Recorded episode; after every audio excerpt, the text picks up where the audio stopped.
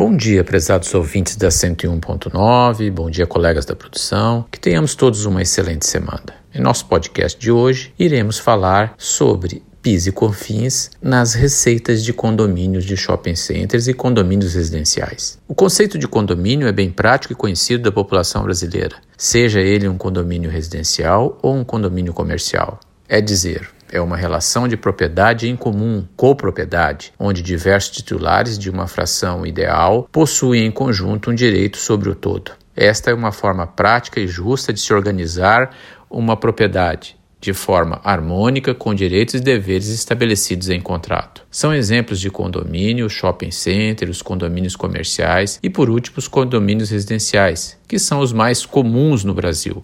No caso do shopping center e dos prédios comerciais, tem-se que muitos oferem receitas consideráveis ao explorarem o serviço de estacionamento, obtendo uma receita até então tributada pela Receita Federal do Brasil. Daí surgiu uma dúvida finalmente solucionada pelo CARF, Conselho Administrativo de Recursos Fiscais da Receita Federal. Um condomínio pode obter receita mesmo não possuindo aspecto de personalidade jurídica empresarial? Explicamos.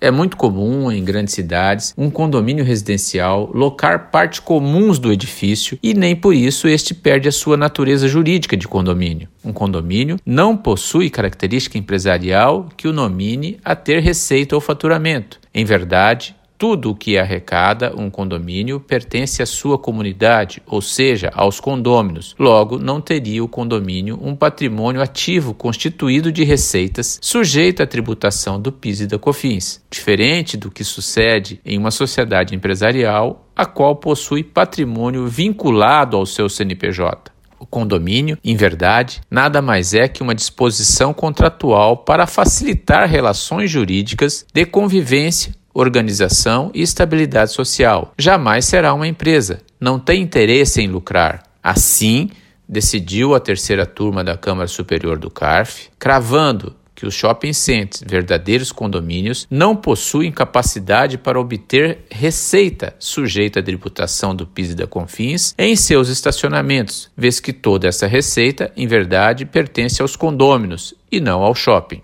No caso concreto, concluiu o CARF que não incide PIS e COFINS sobre as receitas auferidas pelas administrações dos shopping centers ao que se refere ao estacionamento, vez que este numerário é de titularidade da comunidade condominial, é dizer, dos lojistas e parceiros. É importante frisar que, no caso dos estacionamentos em shopping center constituídos através de uma empresa com o objetivo social específico de exploração desta atividade, a receita oferida por esta empresa comercial estará sujeita à tributação. A dúvida que fica é se a Receita Federal irá no futuro querer cobrar o tributo do estacionamento condominial dos condôminos ou dos moradores individualmente. É aguardar, observar e se prevenir. Colaboraram com a matéria os advogados Pascoal Santulo Neto e Renato Melon.